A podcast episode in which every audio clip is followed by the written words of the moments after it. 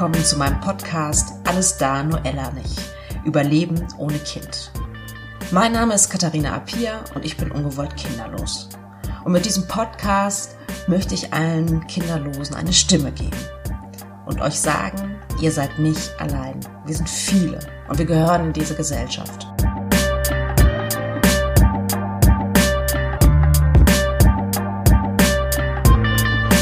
Bundesministerium für Familie schätzt, dass jedes sechste oder siebte Paar in Deutschland ungewollt kinderlos ist. 25 Prozent der Menschen zwischen 20 und 50 haben keine Kinder, obwohl sie gerne welche gehabt hätten. Das finde ich unglaubliche Zahlen. Und mit diesem Podcast möchte ich meine Geschichte erzählen, aber auch deine Geschichte erzählen. Also ich möchte viele Geschichten erzählen, viele Interviewpartner einladen, denn es gibt so unfassbar unterschiedliche und inspirierende Geschichten da draußen. Ich möchte nicht mehr darüber schweigen, dass ich kinderlos bin. Ähm, ich möchte dieses Thema aus der Schweigeecke holen, ähm, weil es Blödsinn ist. Jeder kennt irgendjemanden, der jemanden kennt, der Schwierigkeiten hatte äh, mit dem Schwangerwerden oder wo es überhaupt nicht geklappt hat. Und ähm, ja, ich möchte nicht schweigen. Ich möchte mich auch nicht schämen. Jeder Mensch ist wertvoll. Das ist meine Meinung. Und ähm, ich möchte auch meine Trauerarbeit nicht mehr verstecken.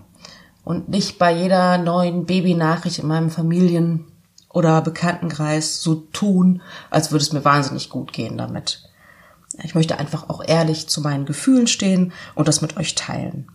Und auch dieses, dieses Tabu, das nervt mich. Ja, und ähm, ich möchte ganz gerne einfach mit euch eine Verbindung aufbauen, auch um meiner Trauer stärker zu begegnen. Also, nochmal mit aller Offenheit. Mein Mann, mein wundervoller Mann und ich, wir können keine Kinder bekommen. Das ist vielleicht grausam, in jedem Fall traurig, aber ich kann sagen, dass wir ein, ein schönes und erfülltes Leben führen. Und ähm, wenn man keine Kinder hat, ist man umso mehr selbst dafür verantwortlich, ein erfülltes Leben zu führen. Tja, also über Kinderlosigkeit, über meine Kinderlosigkeit zu sprechen, das ist so eine Sache. Ähm, es fällt mir immer leichter, leichter als vor noch vor ein oder zwei Jahren, mm, aber es fällt mir immer noch schwer. Und ähm, vor allen Dingen ist es mir wichtig, dass ich selbst entscheide, mit wem ich darüber sprechen will. Und ich habe die Erfahrung gemacht, es fällt manchen Menschen wirklich schwer, das zu akzeptieren. Ja, also zum Beispiel bei Arbeitskollegen, ähm, die äh, die Stille hinter meinem Nein nicht so richtig akzeptieren können. Wo ich mir echt denke so, hey, sorry, in der Kantine beim Mittagessen? Nein, möchte ich nicht über mein derzeit sensibelstes Thema mit dir sprechen. Ähm, diese, diese Fragen, hast du Kinder, willst du Kinder? ähm, ich glaube, äh, äh, ihr wisst, worüber ich rede. Das sind schwierige Fragen. Ähm, ich habe für mich auch noch nicht die perfekte Antwort gefunden. Je nachdem, wer mir da gegenüber sitzt, sage ich entweder nein mit, ähm, ja, wie soll ich sagen, mit dem Wissen, dass das Schweigen hinter dem Nein für viele schwierig ist und manchmal, je nachdem, in was für einer Gesellschaft ich mich befinde und ob ich Bock habe, gerade darüber zu sprechen, sage ich, nein, wir können keine Kinder kriegen. Also diese, diese Fragen sind anstrengend, aber ich kann sagen, sie werden ein bisschen einfacher zu beantworten. Das kann ich dir auf jeden Fall versprechen.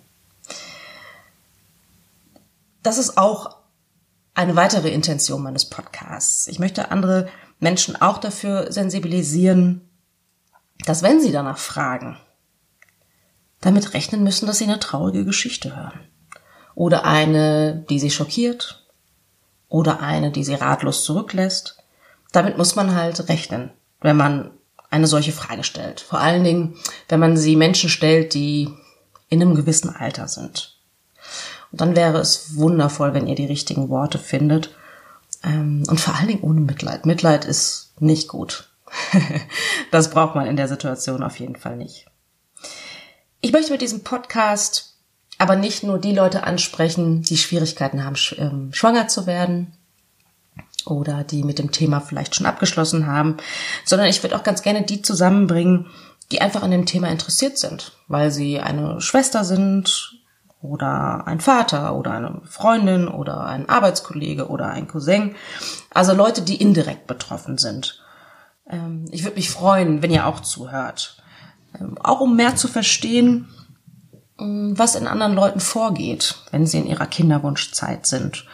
Warum sich manche Menschen ähm, aus ihrer Umgebung sich zurückziehen, nicht mehr zu Familienfeiern kommen, auf einmal zunehmen, oft traurig sind oder beim Anblick einer Schwangeren Tränen in den Augen, in die Augen bekommen oder wochenlang einen Krankenschein haben und nicht so richtig mit der Sprache rausrücken wollen, warum oder oder oder. Ähm, ja, ich freue mich in jedem Fall, wenn ihr auch zuhört. Gleichzeitig tue ich mich schwer, mit meinem Namen sozusagen in die Öffentlichkeit zu gehen und zu sagen, hey, wir können keine Kinder bekommen. Ich habe keine Kinder. Weil dieses Thema ist immer noch mit Versagen, mit, hey, ich bin nicht Mainstream, mit einem vermeintlichen Scheitern auch verbunden. Ähm, nicht für mich. Ich versuche das zu überwinden, diese Negativgedanken, aber für andere Menschen da draußen. Deswegen kostet es wie große Überwindung, diesen Podcast zu machen. Ich habe die Idee schon vor längerer Zeit gehabt und es hat eine ganze Weile gedauert, bis ich mich wirklich hingesetzt habe und diesen Podcast eingesprochen habe. Das liegt auch daran, oder beziehungsweise ich möchte es anders formulieren, warum ich diesen Podcast jetzt mache, ist, dass ich einfach, ich möchte euch Zuversicht geben, euch da draußen. Ähm, ich möchte über unangenehme Situationen sprechen, über Emotionen, über Krankheiten, über was gibt's eigentlich für Möglichkeiten, aber auch über ethische Fragen. Was geht eigentlich und was geht irgendwie nicht so richtig? Ich hoffe, dass ich viele interessante Menschen interviewen werde in diesem Podcast und ich möchte, dass sie ihre Geschichten erzählen. Ich möchte Denkanstöße geben, aber ich möchte auch von euch eure Meinung hören und eure Geschichten hören. Und ich möchte einfach das Thema in all seinen wahnsinnig interessanten Facetten ähm, betrachten. Ja. Ähm, ich würde gerne mal jemanden interviewen, der sagt, ich möchte keine Kinder in die Welt setzen, ganz bewusst. Ähm, ich werde Leute interviewen, die sich eine Leihmutter ähm, aus dem Ausland gesucht haben, um ihren Kinderwunsch zu erfüllen. Es gibt wirklich sehr, sehr viele Gründe, warum jemand kind, äh, kinderlos ist. Also das reicht von, ich habe nicht den richtigen Partner zur richtigen Zeit getroffen, bis hin zu zahlreichen körperlichen Problemen, von denen man im Zweifel noch nie was gehört hat. Ja. Wie lebe ich damit, ohne Kind zu sein? In einer Gesellschaft, in der alles aufs Elternsein und auf Kinder ausgelegt ist. Das ist völlig in Ordnung so. Also das ist nichts, was ich kritisiere. Ich hätte es ja auch gerne gehabt. Aber trotzdem ist es eine besondere Herausforderung, als Kinderloser ähm, in Deutschland zu leben. In Klammern, ich glaube, das ist, das gilt nicht nur für Deutschland. Ja, und ich hoffe auf jeden Fall, dass dieser Podcast ein bisschen mehr hilft zu verstehen, äh, sich gegenseitig zu verstehen, aufeinander zuzugehen, äh, Verständnis zu generieren und dass dieser Podcast einfach auch Menschen zusammenbringt. Das wünsche ich mir wirklich von ganzem Herzen. Ich möchte auf gar keinen Fall spalten, weil oftmals ähm, habe ich das Gefühl, dass Menschen mit Kindern sich auch ein bisschen angegriffen fühlen von Menschen ohne Kindern, ähm, weil wir vermeintlich das einfachere Leben führen. Im Sinne von, dass wir, keine Ahnung, keine Doppelbelastung haben zwischen Kind und Karriere, ähm, dass wir vielleicht äh, weniger finanzielle Einbußen haben und so weiter und so weiter. Und manchmal habe ich das Gefühl, dass es da so, so ein Gegeneinander gibt und das, das mag ich überhaupt nicht. Deswegen würde ich sehr, sehr gerne das Verständnis auf beiden Seiten fördern, auch wenn es vielleicht naiv ist. Also, zu meiner Geschichte. Ähm, ich bin 41 Jahre alt oder jung, glücklich verheiratet. Ich lebe im Ruhrgebiet, bin ungewollt kinderlos, das wisst ihr ja jetzt, und kann sagen, dass ich zufrieden bin mit meinem Leben. Ähm, inzwischen vor sechs oder sieben Jahren haben wir gestartet. Ähm, mit dem Versuch, schwanger zu werden. Ähm, okay, Mitte 30 kann man argumentieren, hm, ist äh, da ab 35 gilt eine Frau schon als Spätgebärende. Aber wie das halt so ist, ich hatte die, die Glaubenssätze im Kopf. Ich muss erstmal ähm, eine vernünftige Ausbildung haben und einen guten Job haben, um mein Kind auch im Zweifel allein ernähren zu können. Wie das halt so ist mit Glaubenssätzen, die einen antreiben. So war das halt bei mir und ich war zu der Zeit halt erst bereit für ein Kind. Wir hatten Glück ähm, im Sinne von, ich glaube, wir haben es zwei Monate probiert und dann bin ich schwanger geworden und oh, diese Hormone abgefahren. Wirklich ein äh, unglaubliches Glücksgefühl. Es waren wundervolle, friedliche Tage voller Sehnsucht und ähm, also es war wirklich wahnsinnig schön, wie aus dem Bilderbuch sozusagen. Und ähm, diese ersten Tage meiner ersten Schwangerschaft, die habe ich als besonders schön in Erinnerung. Ja, ich habe einen Termin mit meiner Frauenärztin gemacht wie man das halt so macht nach dem Schwangerschaftstest. Mein Mann und ich sind hingefahren und äh, ich weiß noch, wie ich in der Praxis saß und da saßen lauter schwangere Frauen und ich dachte so, wow, ich gehöre auch dazu, ich freue mich total. Und ähm, meine äh, wundervolle Frauenärztin, die war, die hat sich total mitgefreut mit mir, mit uns und ähm, hat dann einen Ultraschall gemacht und dann hat sie auf einmal geschwiegen. Und zuerst äh, habe ich es gar nicht so richtig ähm, gerafft und dann doch, weil das Schweigen irgendwie zu lange angedauert hat. Und dann hat sie gesagt, hm, ich sehe eine Fruchthöhle, aber ich sehe kein Embryo. Was aber in dem frühen Stadium ihrer Schwangerschaft nicht unbedingt ein Problem sein muss. Manchmal versteckt sich das einfach auch. Okay. Ich muss gestehen, ich war nicht sonderlich besorgt. Ich sollte dann, oder wir sollten dann, ich glaube, eine Woche oder vielleicht zwei Wochen später wiederkommen und nochmal schauen, ähm, ob das Embryo jetzt zu sehen ist. Und wie gesagt, in diesen, ich meine, es wären zwei Wochen gewesen, in diesen zwei Wochen war ich optimistisch. Ich habe es wirklich meinem engsten Freundeskreis erzählt und auch meiner Familie. Ähm, Klammer auf, das habe ich danach nie wieder so früh gemacht, Klammer zu. Weil nach zwei Wochen waren wir wieder da. Gleiches Spiel, Ultraschall, Fruchthöhle war zu sehen, aber kein Embryo. Und das war eine Vertretungsärztin, die, ähm, glaube ich, so ein bisschen die Verantwortung weitergeben wollte, was ich ihr nicht zum Vorwurf machen kann. Und die sagte dann, kommen Sie noch mal nächste Woche wieder. Ich bin jetzt nicht hundertprozentig sicher, ich, ich kann es nicht genau sagen. Und man merkte so ein bisschen, sie war in Eile. Wir hatten durch Zufall mitgekriegt, dass ihre Tochter an dem Abend oder an dem Tag Abiball hat. Und sie hatte einfach andere Dinge im Kopf, was ja auch völlig okay ist. Gut, eine Woche später war meine eigentliche Frauenärztin wieder da, wir wieder auf den Stuhl oder ich. Gleiches Spielchen und ja, an ihrem Gesicht konnte ich sofort sehen, nein, da ist kein Embryo zu sehen. Und dann hat sie auch ganz klar gesagt, ähm, ich weiß gar nicht mehr, welche Woche das dann letztendlich war, die zehnte oder so. Da hätte man ein Embryo sehen müssen, da hätte man Herzschlag hören müssen und beides war überhaupt nicht da. Wow, das war ähm, ein abruptes Erwachen. Ich war völlig konsterniert.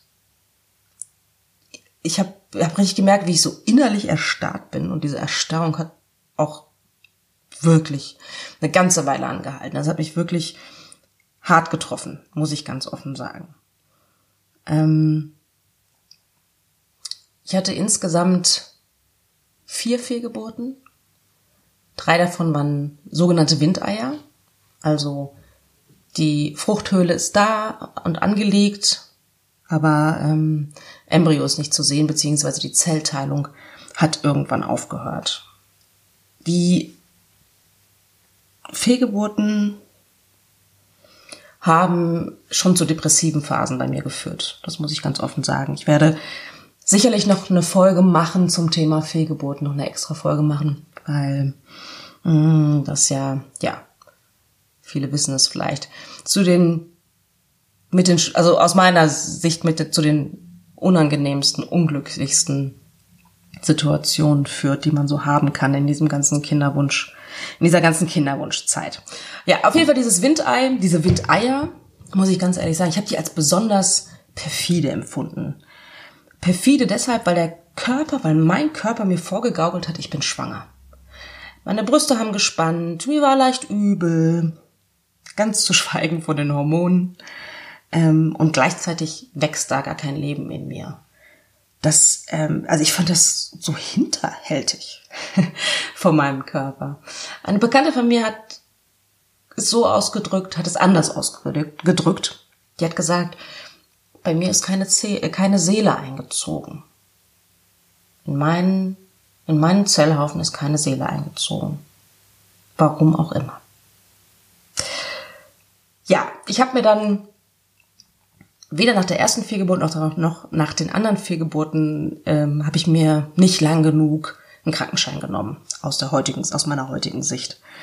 Ich hatte zu der Zeit einen sehr anstrengenden Job bei einem großen Unternehmen und ähm, bin jeden Morgen zur Arbeit gefahren und hatte so, ja, so 40 bis 50 Minuten Zeit, mir viel zu viel Gedanken zu machen, meine negative Gedankenspirale in Gang zu setzen.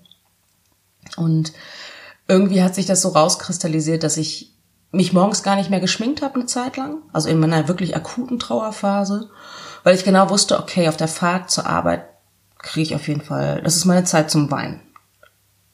Dann habe ich geweint.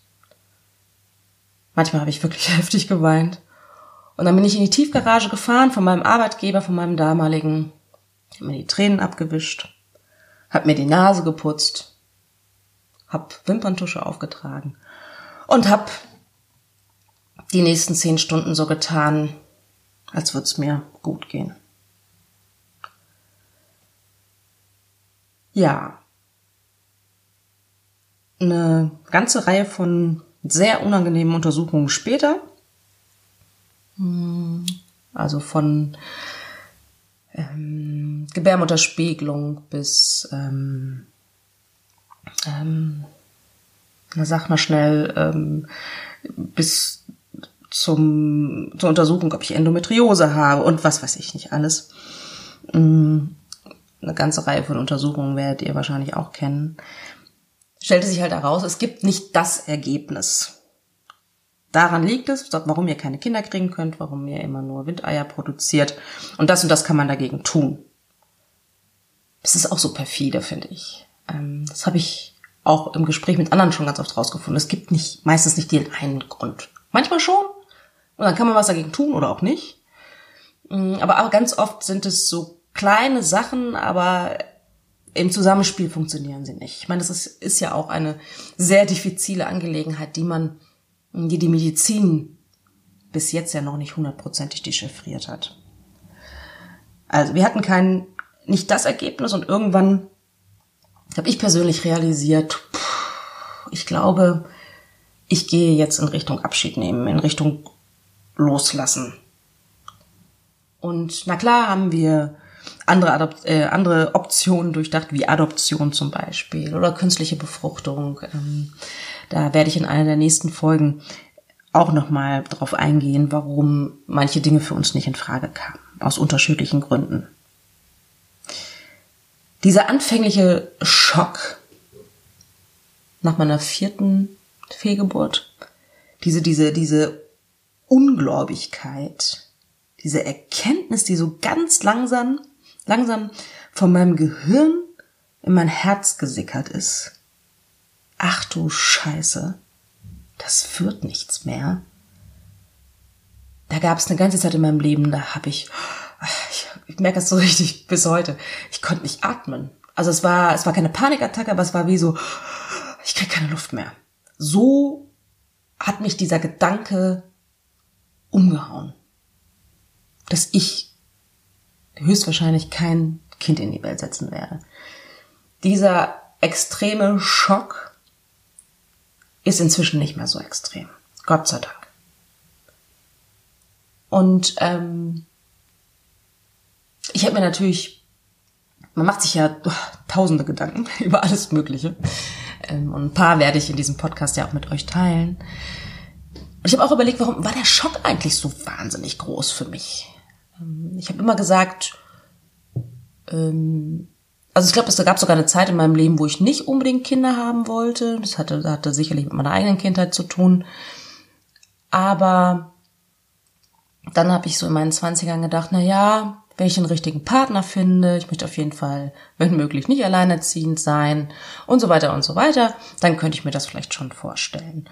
Und ich glaube, mich hat das so getroffen, weil ich ein weitgehend selbstbestimmtes Leben immer geführt habe. Also so selbstbestimmt man sein Leben halt leben kann. Ja, als Frau in einem europäischen Industrieland. Ja, ich habe studiert, was ich wollte. Ich habe mir die Männer ausgesucht, die ich wollte. Ich habe ganz lange alleine gelebt. Ich habe im Ausland gelebt. Ich habe tolle Urlaube gemacht. Ich habe äh, von außen betrachtet einen sehr, sehr guten Job gehabt und so weiter und so weiter. Und auf einmal muss man akzeptieren, dass es Dinge gibt im Leben, die man nicht selbst bestimmen kann. Die ich so akzeptieren muss als Teil meines Lebens. Ja, das hat mich ähm, zuerst ganz schön umgehauen. Also, habe ich meinen Frieden gefunden? Ja, unbedingt. Habe ich noch Trauermomente, wenn ich ein Kind sehe, das eventuell so ausgesehen hätte wie unseres? Ja, aber es wird, also diese, diese Momente werden definitiv weniger. Fühle ich mich vollständig so, wie ich bin? Auf jeden Fall. Bin ich dankbar für das, was ich habe? Ja. Und habe ich ja immer noch so acht bis zehn Kilo Übergewicht aus dieser Zeit, die ich mit mir rumschleppe? Verdammt, ja. Aber ich arbeite dran. Ich führe wieder ein schönes, ähm, wieder selbstbestimmtes Leben das anders ist, als ich es mir gedacht habe. Nicht weniger wertvoll. Und ich fühle mich auf gar keinen Fall gescheitert. Nicht als Mensch, nicht als Partnerin, nicht als Schwester, nicht als Tochter und auch nicht als Freundin. Ja, vielen Dank, dass ihr mir zugehört habt, dass du mir zugehört hast. Ähm, ihr kennt das von anderen Podcasts. Ich als Macherin bin darauf angewiesen, dass ihr mir zurückmeldet, ob es euch gefallen hat und, oder ob es euch nicht so gut gefallen hat. Und ich würde mich wahnsinnig über eure Kommentare freuen, damit ich wachsen kann und mich weiterentwickeln kann und damit ich höre, was euch so bewegt, was vielleicht eure Themen sind. Und ähm, ja, ihr könnt eure Bewertungen bei iTunes, Spotify, SoundCloud und Instagram, ähm, alles da, nur Ella nicht ist der Name meines Instagram-Accounts, ähm, alles zusammengeschrieben. Und ähm, der Link zu meiner Website, ähm, die gerade im Entstehen ist, muss ich sagen, die findet ihr auf jeden Fall in meinen Show Notes. Ja, es wird regelmäßige Folgen geben und ähm, ich freue mich schon sehr darauf.